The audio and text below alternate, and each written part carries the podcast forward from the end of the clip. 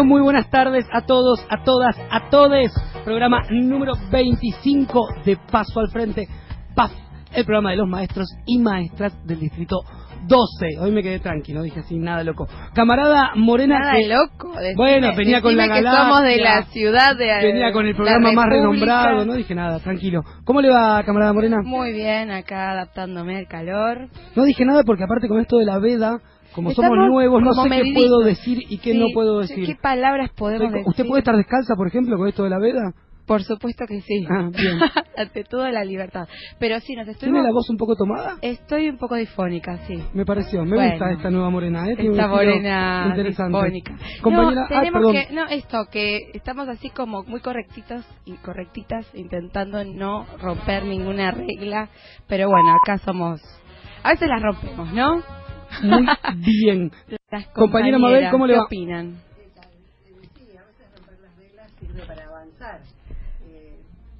Ah, qué rebelde que se me vinieron todas hoy, ¿eh? Sí, sí, Lo importante es cuidar la democracia. Total. que, bueno, Muy haremos la bien. verdad. Compañera y licenciada Noelia, ¿cómo anda usted?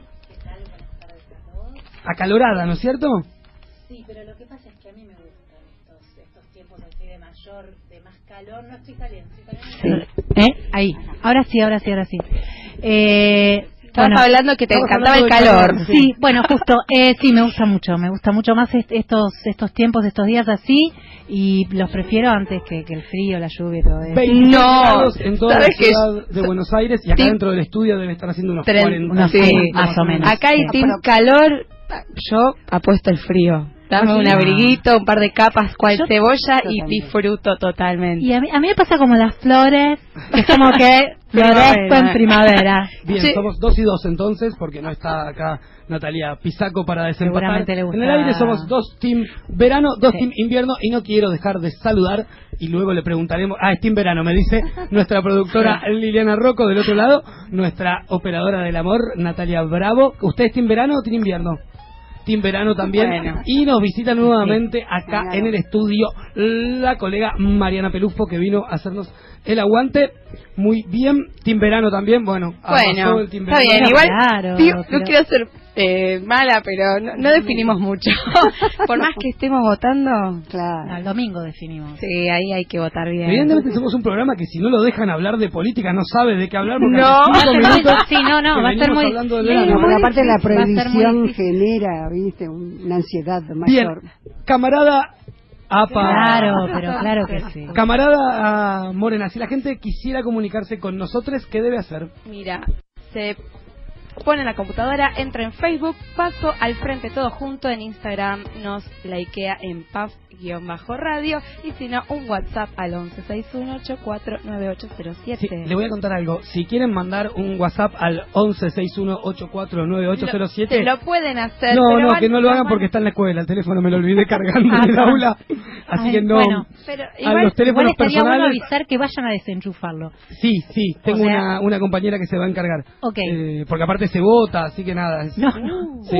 ¿Sabes Eh, que María. igualmente, igualmente saben que nosotros nosotras leemos cada uno de sus mensajes, escuchamos cada uno Jiménez. de sus audios, así que quédense tranquiles que el lunes los escuchamos.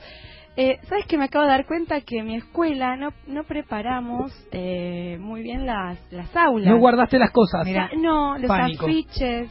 ¿Vos decís que el microscopio igual- puede generar algún mensaje subliminal, el microscopio dibujado en la pared? No, Mm, No, sé. yo no quiero ser. Pero a mí lo que me da miedo es que te desaparezcan Este- trabajos de las niñas no, Sí, pero no. no creo. No, y no. demás. El Mira, yo votante te voy de expert es jodido. eh. Ah, no lo podía decir. Ay, No lo podía decir, perdón. No, Vos decís que algunas Mira, que yo te voy a decir una cosa. En, en mi escuela no se vota porque eh, no tiene una buena señal de wifi. Mira. Mira. Sí, sí, sí. Parece parece ser que con todo este nuevo sistema, sí, sí, Sí. sí, necesitan como buen No, wifi y ahí se dieron cuenta que de repente wifi en una escuela pública es un problema. Bien. Lo loco es que es un problema solamente una vez cada cuatro años o cada dos, digamos, que se votan. Que Si no, no es un problema que las escuelas No sabes cómo salieron las no tengamos privadas. conectividad. Pero qué cosa. Bien, Moreno, vamos a lo nuestro, ¿le parece? Vamos, vamos. Empezamos entonces con esta entrega de boletines.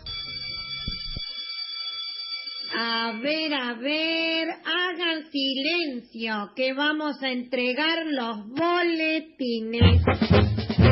Así es, vamos a entregar los boletines y esta vez arranco yo con una frases, siempre traigo unas frases así complicadas. Esta, mira, escúchala.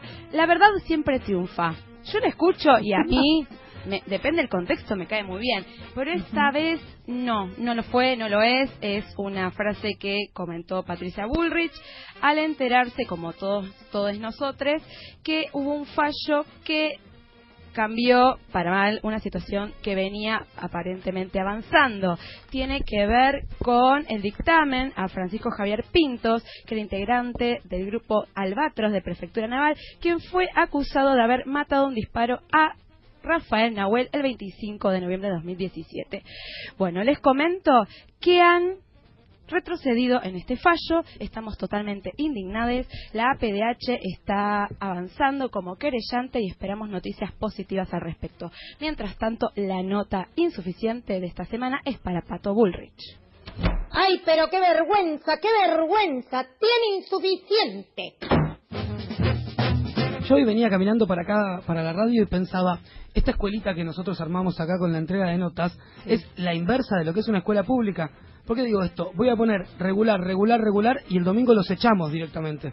O sea, es lo que. ¿Por qué digo esto? Porque una vez más, Ay. el regular de esta semana va para la gestión La Reta, Sola Cuña en Ciudad de Buenos Aires. ¿Por qué le ponemos el regular? Resulta que esta semana hubo una situación muy parecida en dos escuelas acá de la ciudad de Buenos Aires. Y nada tiene que ver con el abscesto, ¿sí? Que hay, saben que hay dos escuelas. Ah, ¿Qué dije yo? ¿Qué dije? Otra cosa. ¿Has, has visto? Eh. ¿Cómo es de nuevo? Asbesto. Asbesto, lo tengo anotado acá, asbesto. Hay dos escuelas con asbesto, sí, tienen que retirarlo, para retirarlo es un reprocedimiento, pero eso no les está ocupando. 12. 12, 12. Ah, sí, sí. Lo que los tiene así como un poquito alterados a la gestión son un par de banderitas que había. Y así fue que el martes pasado en el pueblo Mujica, sí, tienen colgada una bandera que dice edificio en peligro. Fueron eh, unos funcionarios, trataron, dijeron, bueno, vayan, dejen de dar clases en el hall central, vayan a las aulas. Les pidieron que hagan un acta diciendo qué aulas estaban habilitadas, porque ya saben que tienden a caerse algunos techitos en esas escuelas. Les dijeron, les hacemos el acta, sí, solo sí, bajan esa bandera. Obviamente, la gente de la escuela dijo, no me parece, se las bajaron igual. Dos días después, en el normal 7, pasa exactamente lo mismo. Tenían la comunidad ahí una bandera que decía, secundaria sin futuro, fueron funcionarios del gobierno y de prepo les bajaron nuevamente la bandera. Así que, amigues, que de acá al Están domingo nerviosos. ya se están yendo. Lo que sí les digo, ustedes sigan preocupándose por bajar banderas, que nosotros seguimos levantando la bandera de la escuela pública. El regular de esta semana es para ustedes. Tiene que forzarse más. Lleva un regular. Muy bien, y sigo yo y voy a entregar el bueno. Y como saben, hay veda, así que no podemos nombrar candidatos. Yo quería hablar de un muchachito en provincia que ahora iba gobernador de un partido, ahora va gobernador de otro. Es un despelote, pero no podemos hablar de eso. Así que el bueno se lo voy a dar a una historia triste de esta semana. Como muchos saben, el martes se jugó la semifinal de vuelta de la Copa Libertadores entre Boca y River. Esto no es un programa de fútbol, no vamos a hacer comentarios al respecto, pero lo que sí vale la pena comentar es la historia de Gabriel Portillo. ¿Quién es Gabriel Portillo? Uno de los encargados de seguridad del Superclásico, perteneciente a la empresa Prevención y Control de Pérdidas, que es la que contrata Boca. En el momento en el que River gana la serie y están festejando, Gabriel, que claramente se ve que era hincha de River, se acercó, creo que a Prato y a, y a Suárez, dos jugadores de River, y les dio una palmadita discreta, digamos. Los felicitó y siguió haciendo su trabajo. Eh, ¿Qué hizo el club Boca Juniors? Pidió que lo echen del trabajo a este muchacho, sí, con el periodista Arevalo que se encargó de dar el nombre de esta persona. Y esta persona que hacía 11 años trabajaba en esa empresa, por ese acto se quedó sin trabajo. Yo lo que pido es seamos menos policías, fijémonos, es gente que trabaja, no puede quedarse sin trabajo una persona solamente por un gesto de alegría, pero le ponemos el bueno, ¿por qué? Porque la noticia concluye con que River Plate lo ha contratado, así Sí, que ahora es sí, sí. nuevo trabajador del Club Atlético River Plate, el bueno de esta semana para la historia de Gabriel Portillo. ¿Qué quiere que le diga? Lleva un bueno. Otra cosa no le puedo poner.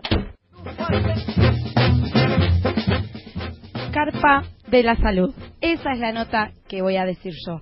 Tiene que ver con residentes, médicos, residentes, médicas, residentes que están hace tiempo pasándola muy mal. O sea, no tiene que ver con esa situación, pero sí con la organización. Los médicos residentes y médicas residentes sabemos que son bastante precarizados y que en este último tránsito de su carrera tienden a estar en situaciones de vulnerabilidad laboral demasiado eh, y- demasiada De importante. Exactamente.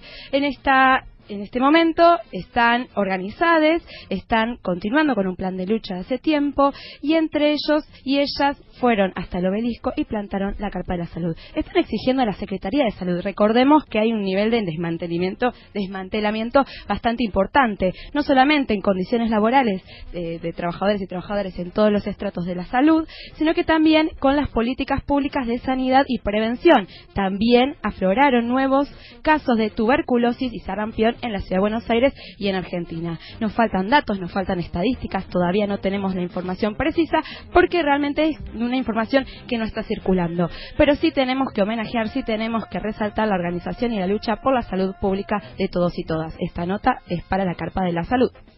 Ve que si quiere puede, su esfuerzo merece un muy bueno.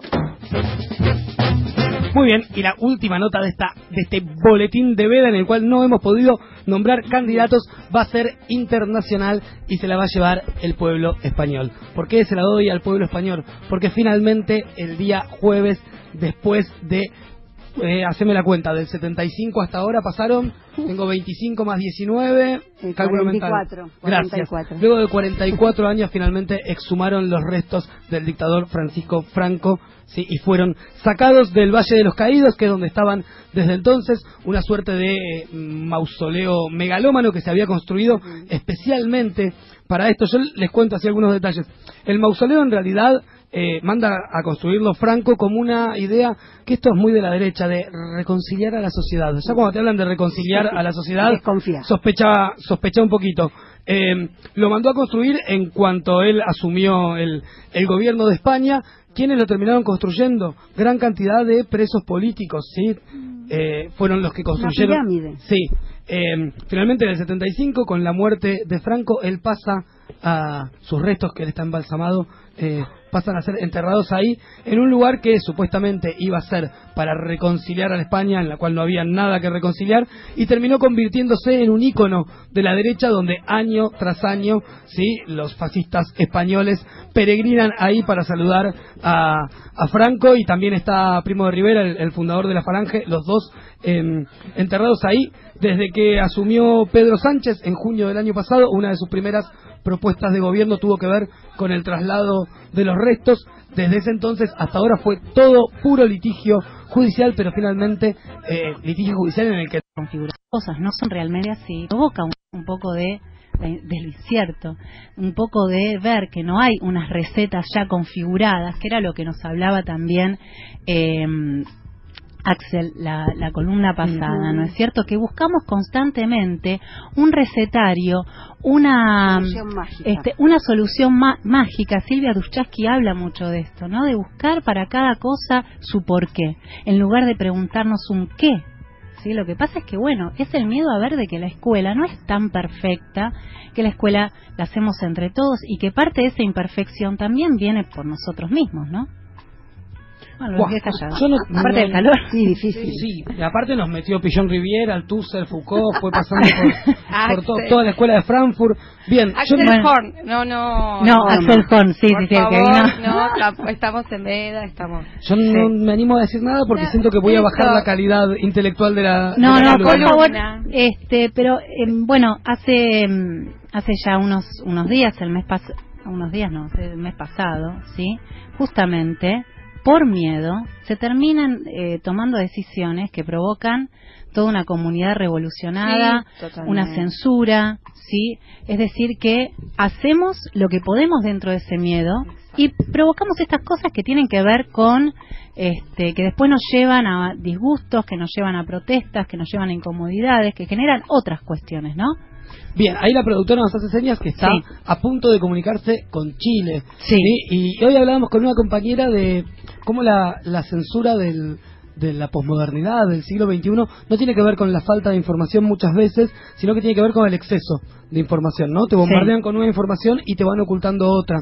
Eh, es cierto que hay informaciones que son urgentes, pero por ejemplo, hablábamos de que hoy en día Chile, sí, que es un tema urgente, nos tapó un poco Ecuador.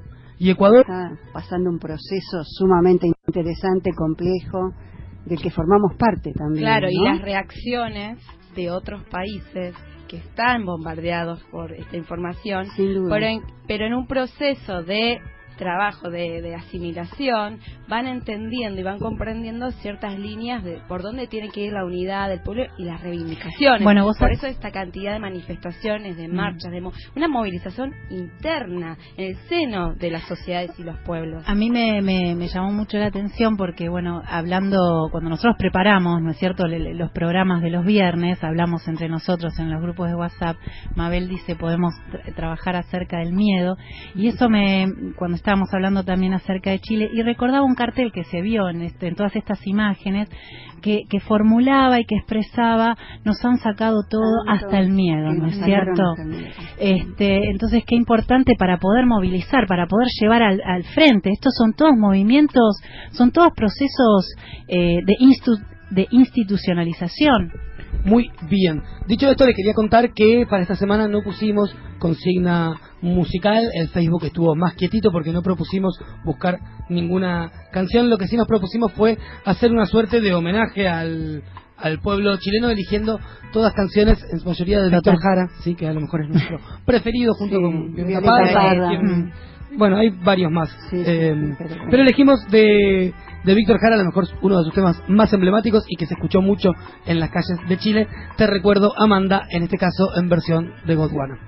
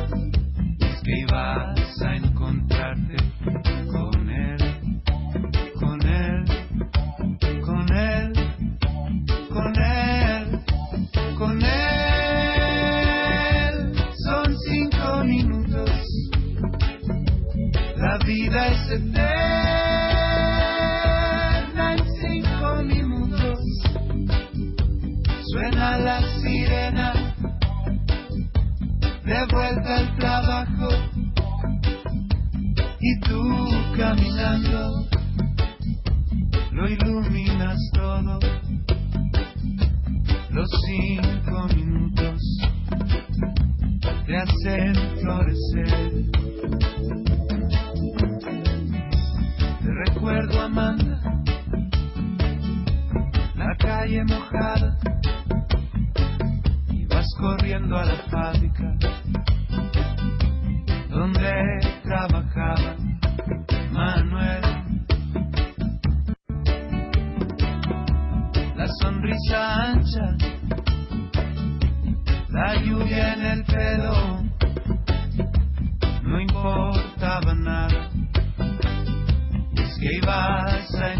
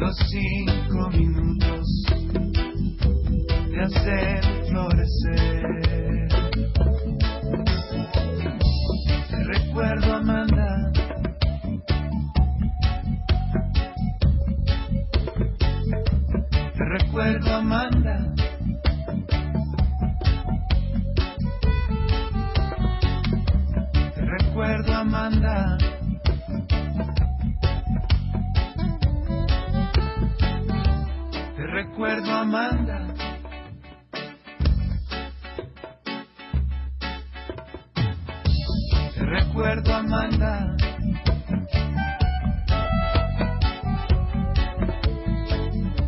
Te recuerdo, Amanda. Lo que más me gusta de la escuela es trabajar, ir al recreo, ir a ver videos a la sala de arriba. Paz, paso al frente. La voz de la escuela pública en el aire.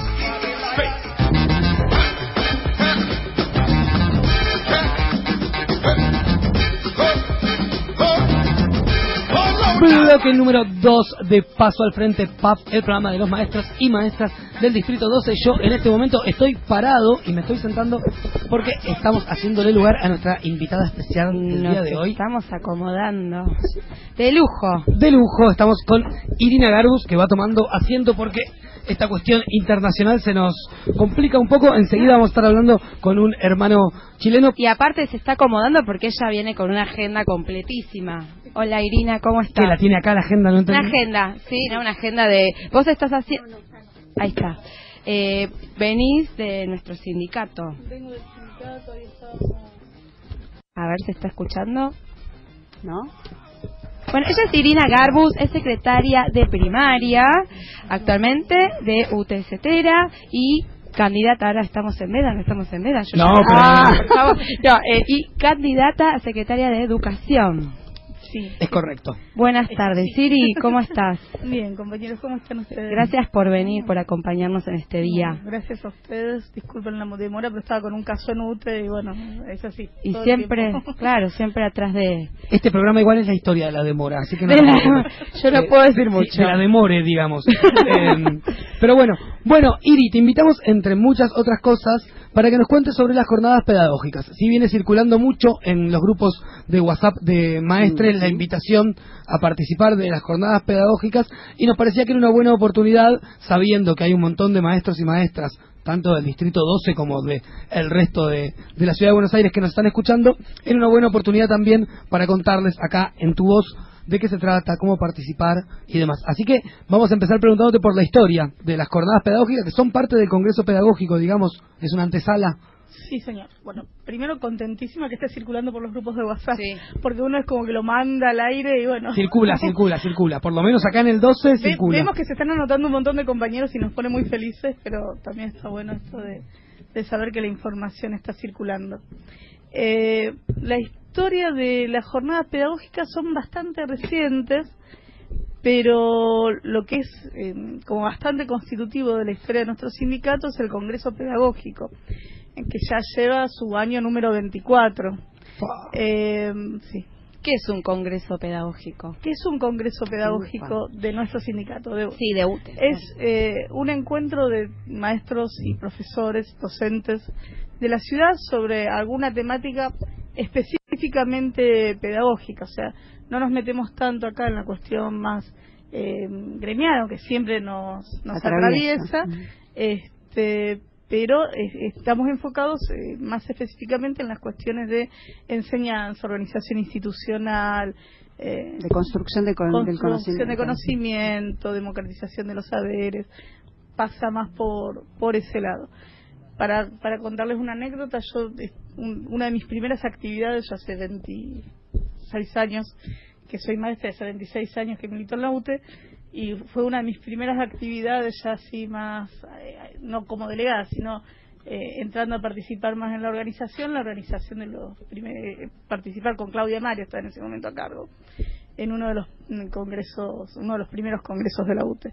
Así que bueno, O sea, para que que estás vean desde el es- principio, lo has visto crecer al Congreso. Sí, eh, como maestra y como delegada en, su, en sus inicios y bueno, ahora a cargo de, del tema de primaria. ¿Cómo Son de todas las áreas y es Sí. una actividad que se organiza desde la Secretaría de Educación del sindicato y es como un área importante del sindicato porque como una centralidad muy puesta en la posibilidad de producir y de producir escrituras, registro y la sistematización. nosotros hace dos viernes hablábamos con, con Axel Horn, que venía de, de- de estudios de neurociencias y demás, y mucho de lo que hablamos tenía que ver con las neurociencias, eh, sobre todo el uso, el peligroso uso que a veces se tiende a hacer en la escuela de las neurociencias, ¿no? que en sí no tienen nada malo, el problema es qué lectura hacemos nosotros después de, de- esas neurociencias. Y una de las cosas que él nos decía es que eh, el avance de las neurociencias en, la educación, que es algo que él condenaba y que decía que no estaba bueno, tenía que ver con que muchas veces a los maestros y a las maestras no se los ve como sujetos críticos, sino como eh, meros aplicadores de recetas que vienen de, de afuera. Y que entonces muchas veces las neurociencias encontraban una puerta de entrada en las gestiones que creían que los maestros no tenían que pensar ni producir conocimiento, sino simplemente aplicar recetas. Me parece que esta idea del Congreso un poco viene también a contrarrestar eso, ¿no? Y a vernos a, a los a los docentes como constructores de conocimiento también. Este, es una discusión enorme la que Vamos a intentar Vamos tirar, tiempo. a tirar alguna punta. Eh, una, una primera cuestión es el tema de los aplicacionismos en educación, Hmm. ¿sí? De distintas áreas, pero en general la psicología es como la que Vamos a intentar Vamos tirar, tiempo. a tirar alguna punta. Eh, una, una primera cuestión es el tema de los aplicacionismos en educación, Hmm. ¿sí? De distintas áreas, pero en general la psicología es como la que vamos a intentar Vamos tirar, tiempo. a tirar alguna punta. Eh, una, una primera cuestión es el tema de los aplicacionismos en educación, Hmm. ¿sí? De distintas áreas, pero en general la psicología es como a un maestro o una maestra que participa porque que como entró se lleva algo de- desde qué lugar pensás que son los aportes más significativos Mira, yo le...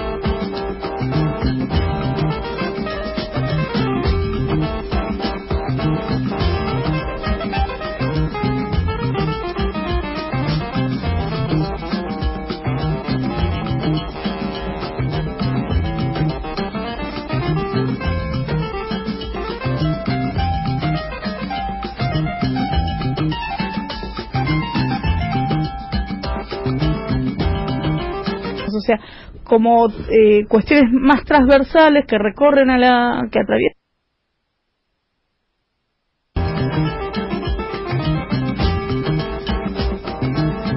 ¿no? no solamente en la secuencia en, en- en la pequeña secuencia didáctica para poder enseñar algún tema sino en bueno eh, todo un montón de otras cosas que estamos transmitiendo al poder trabajar una secuencia didáctica. Claro. Entonces, bueno, eh, ahí empezamos también como a, a reformularla. Al principio hacíamos comisiones como muy por tema, bueno, todos los de si acá, todos los de... Mm. Y después nos dimos cuenta que, es más, nos lo plantearon así claramente. Los compañeros que hacían educación por el arte nos dijeron, dejen de ponernos siempre a los niños, nos vemos la cara Claro. todos los años. Claro. Entonces, bueno, decidimos dejar de hacer comisiones por tema y hacer comisiones con diversidad. O sea, nos preocupamos que haya diversidad de temas en cada comisión, porque los maestros trabajamos todos los temas y está bueno que yo que me especializo en alfabetización pueda escucharte a vos que te especializás en trabajar arte con los chicos, en vos que... En la misma aplicación y la realización del Congreso se trabajan los mismos temas mismos y ejes los exactamente. cuales están planteando. Entonces es, es, Es que la el eje de todo esto del es el, el trabajo de los colectivos. Claro, exacto. la posibilidad de la construcción de colectivos, del colectivo que organiza en el sindicato las jornadas, del colectivo docente de cada escuela, de los colectivos docentes distritales, del colectivo que somos todos los maestros de primaria organizados en UTE, cómo eso va, va, va construyendo un, un nosotros, que es algo que va muy en contra de lo que pasó en estos 12 años de neoliberalismo en la ciudad. Sí, pues el neoliberalismo siempre nos instala en el yo, lo que hice, lo, lo que hago yo, lo que hice yo, lo que construí yo, lo que yo.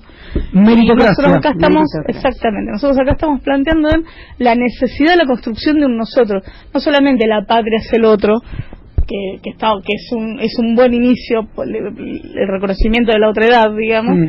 Sino la posibilidad de construir una, una subjetividad colectiva un nosotros que lleve adelante políticas para nuestras escuelas políticas de enseñanza políticas de Total. organización del trabajo políticas Vos nos contabas recién que, em, porque evidentemente quienes organizan el Congreso también aprenden como aprendemos todos los que asistimos, em, empezaron a tener una dinámica más de ir mezclando, ¿sí? En cada, en cada Congreso. Pero también cada Congreso tiene un eje, eh, digamos, propuesto.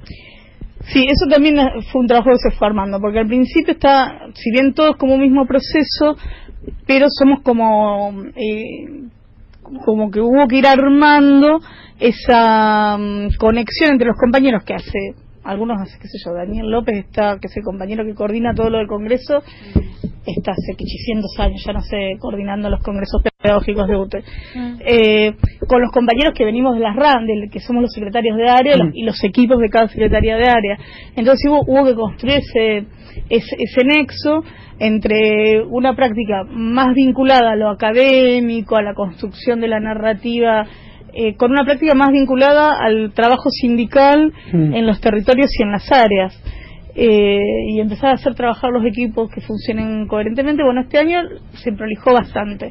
Ya es el cuarto año que hacemos la jornada de primaria y bueno, ese... Co- ¿Podés contarnos pasito a pasito, o sea, cómo se va construyendo? O sea, nuestros compañeros eh, reciben ese flyer, hay, un- hay unos datos, unas fechas de inscripción, esto... Antes reciben lo del Congreso. Sí. Saben que se hace un Congreso pedagógico de UTE y que es como un proceso de, de escritura largo.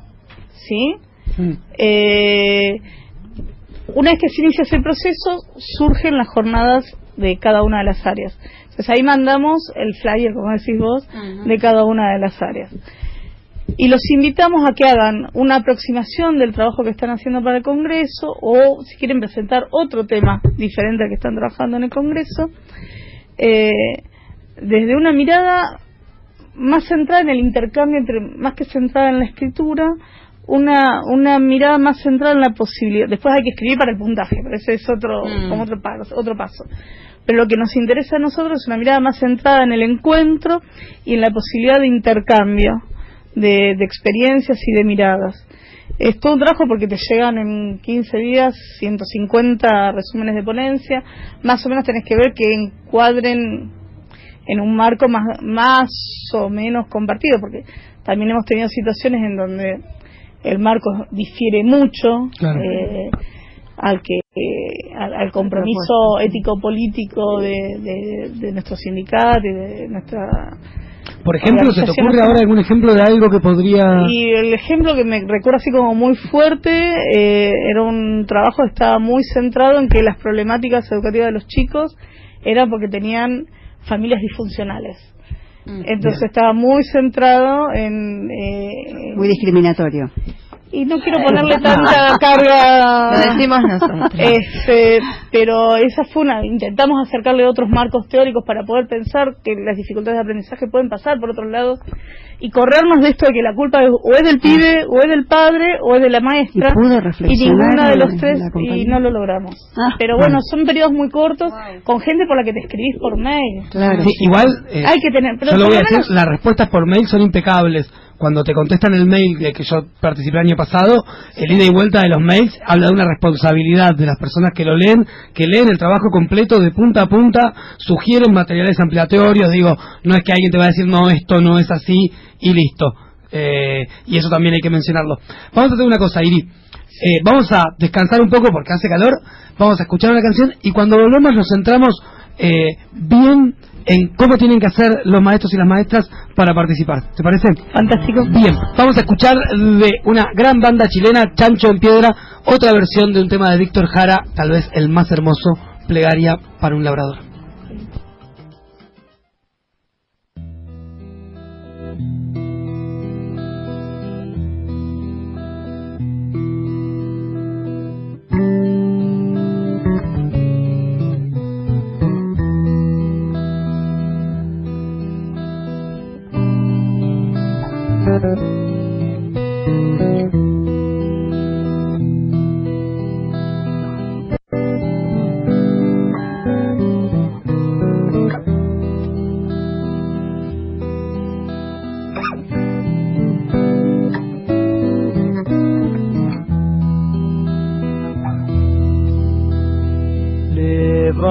Levántate y mira la montaña,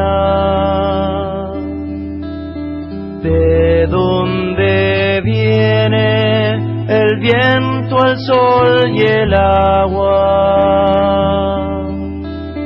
Tú que manejas el curso de los ríos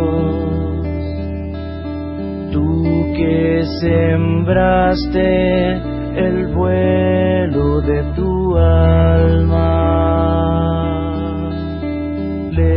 Levántate y mírate las manos para crecer. Estrechala a tu hermano juntos iremos unidos en la sangre. Hoy es el tiempo que puede ser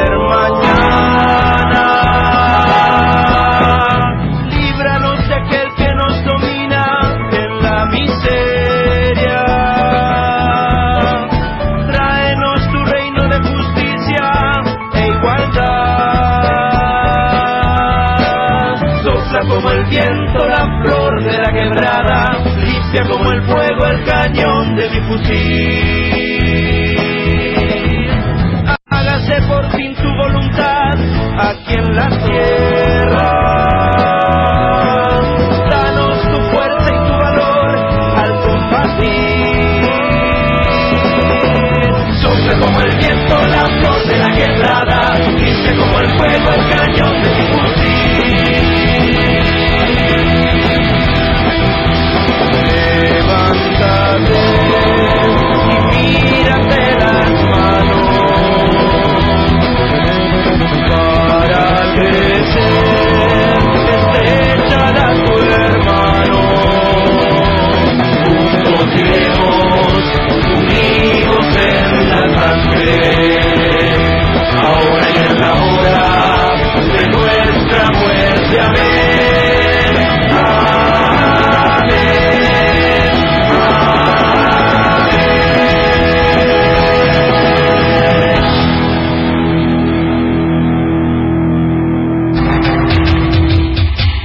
Lo que más me gusta de la escuela es aprender números, letras.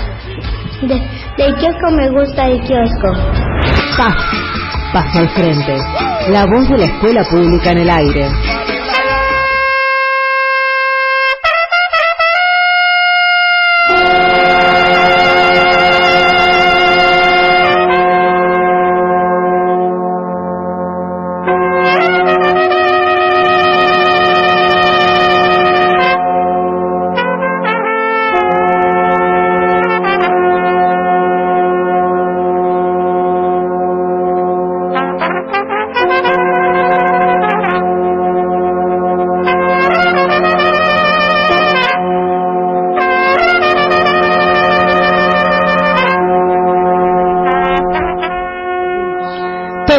Tercer y último bloque de Paso al Frente PAF, el programa de los maestros y maestras del Distrito 12, hablando con la genia de Irina Garbus, secretaria de nivel primario, sobre el Congreso Pedagógico. No quiero dejar de mandar saludos a la gente que nos está escuchando, a nuestro querido, es el oyente número uno, querido Juan López, padre un poco de esta locura de la radiofonía docente, a Nati Militi, que también me escribe recién, manda saludos para. Irina.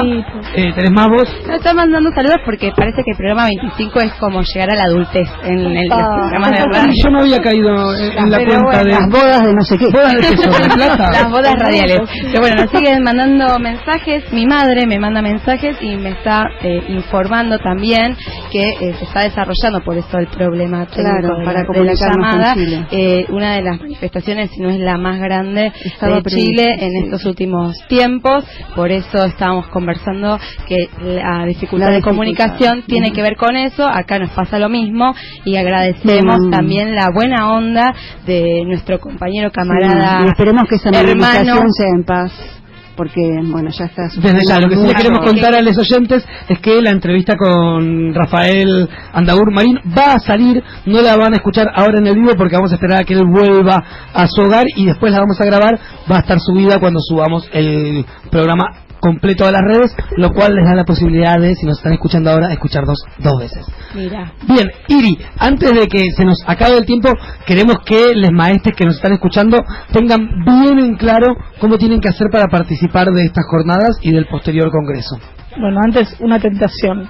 Por favor. La TAO está en el aire en América Latina. Es muy importante lo que pasa hoy en esa marcha. Es muy importante lo que pasa este domingo en nuestro país. Estamos en veda, Garbus, ¿eh? Es muy importante. Esos deditos, ¿por qué tiene dos dedos levantados nada más en esta mano?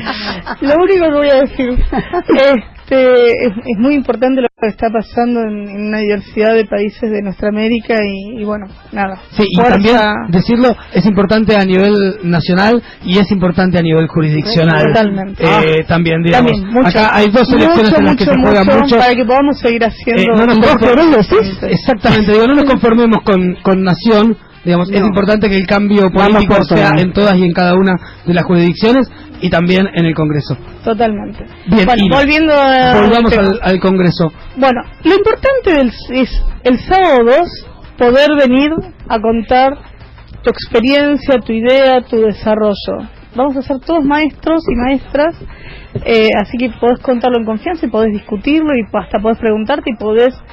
eh, no, no es como el momento de la producción terminada, Bien, digamos. uno de los temores en la escuela cuando comentábamos tenía que ver con eso, con compañeros y compañeras que decían, yo no me animo, tengo que ir a, si escribo puedo escribir, pero no me animo a ir a hablar en público.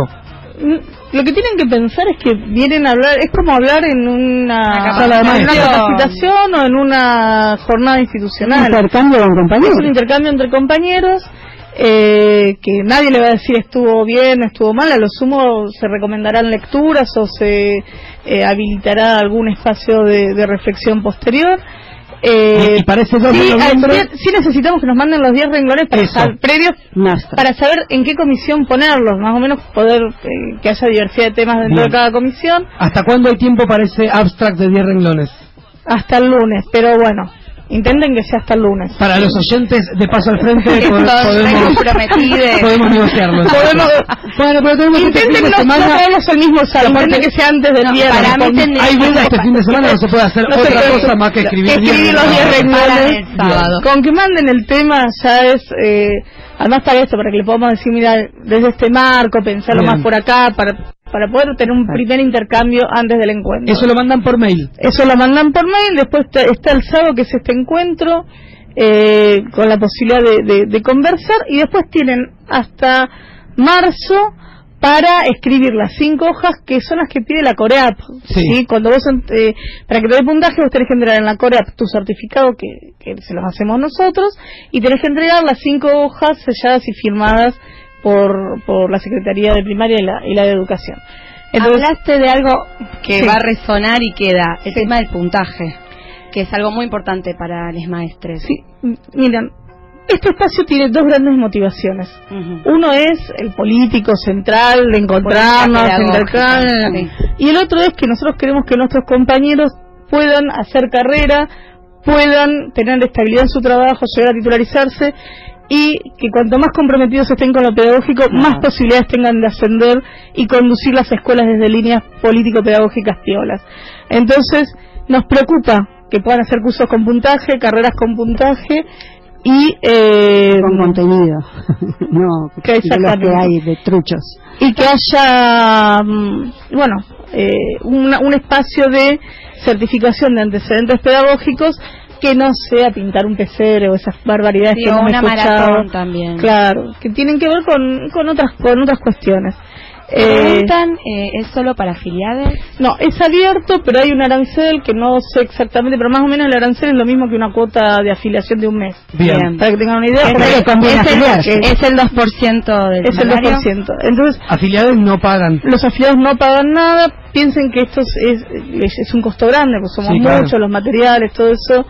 Eh, entonces, bueno, para nuestros compañeros afiliados que sostienen el sindicato con la Claro. cuota mensual, no hay ningún costo. Para nuestros compañeros que todavía no han decidido afiliarse, es un buen momento para hacerlo, y si no, pagar el arancel. Bien, y repasamos entonces para irnos con información bien clara. Este fin de semana Este se fin de semana se 10 escriben los 10 renglones. renglones. Se mandan al mail y se llena el formulario de inscripción. Inscripción por el link. Bien. El, mail después- es mtlprimaria.gmail.com Bien. y eh, bueno, hay un link Hay un eh, link que anda circulando Está para circulando que está en la página de Facebook de primaria y si no, si en la del Facebook de UT nivel primario, ahí encuentran el link. 10 para renglones inscribirse. para el lunes. Después Bien, nos el sábado nos encontramos a las 9 de la mañana. Charlamos tranqui de, de qué le gustaría escribir a cada uno. Primero digamos. va a haber un pequeño panel y después nos vamos a las comisiones y es todo un espacio así de debate. No lleguen tarde, no nos hagan esperar, pedimos por favor porque siempre Puntualidad. Puntualidad, 9 de la mañana estar ahí. Este, Después todo el verano para escribir. Después todo el verano para escribir, con intercambio, con el mail nuestro. Y eh, en marzo acercarse, vamos a poner una fecha para que se acerquen ya con el trabajo terminado, que se lo firmemos y les demos el certificado. Pero- Febrero, marzo hacemos eso. Bueno, Iri, clarísimo. Se nos acaba el tiempo. siempre les pedimos a los invitados algún mensaje si querés dejar para los maestros y maestras de acá del, del barrio de Flores, Floresta y el distrito 12. Bueno, es un barrio con mucha historia de, de lucha y de, y de participación en esta ciudad. Un distrito con muchos y muy buenos compañeros que han tenido históricamente eh, un lugar muy muy especial en, en la UTE. Y bueno, para, para los maestros y las maestras, eh, que un gran agradecimiento a, todo lo que hemos podido luchar juntos estos 12 años y estos últimos cuatro que han sido tan tan duros porque eh, realmente la posibilidad de que se abran otros otros tiempos tiene que ver con esa resistencia y esa lucha que nuestra CETER y nuestra UTE encabezaron y que no hubiera sido posible si cada uno de los maestros que estuvo bancando la parada no lo hubiera hecho. Así que eso. Millón de gracias. Madre, para cerrar algo. Sí, bueno, yo quería felicitar especialmente al compañero Evo Morales, al pueblo de Bolivia, que pudo reelegir eh, más de 10 puntos de diferencia, que era lo que necesitaba, una elección histórica. Y Evo necesita además el acompañamiento de toda la región. Esperemos que el, eh, el domingo votemos por la esperanza. Neoliberalismo nunca más, compañeros. Muy bien, yo les comento que el domingo desde las 6 de la tarde vamos a estar realizando la cobertura colectiva de las elecciones, las radios de AMARC, que somos Radio Presente, acá la voz del Ex Olimpo, junto con FM La Tribu y con Radio Sur, así que enganchense a la programación. Va a estar buenísimo. Va a estar buenísimo, el equipo de PAF nuevamente va a estar participando, como lo hicimos en La Paso, y así como decía Chiquita, este programa trae suerte, se ve que este programa también trajo un poquito Sí. de suerte. Acá nuestra productora, nuestra compañera Mariana y nuestra operadora levantan un cartelito que dicen voten bien y la B son dos deditos o me parece a mí en el dibujo. Eh, no llego a ver, ahí, se no ve llego a ver desde acá. Se nudillos. Están Eh, Así que, por mi parte, eso, por favor, que el domingo sea una jornada de alegría, que demostremos que el pueblo argentino, por suerte, tiene los canales institucionales como para echar al neoliberalismo sin tener que poner muertos en las calles, Exactamente. que es algo que a mí, la verdad, eh, me pone bastante contento. Ahora, cuando nos vayamos, nos vamos a quedar escuchando de Ana Tijoux, Cacerolazos, otra suerte de, de tributo o de abrazo al pueblo chileno Por mi parte, nada más, Morena. Y una frase que retomo del pueblo chileno y sus canciones, el pueblo unido jamás, Jamás será será vencido. Hasta el viernes que viene. En 200 metros, gira a la derecha y corre con que tu madre que vienen los packs.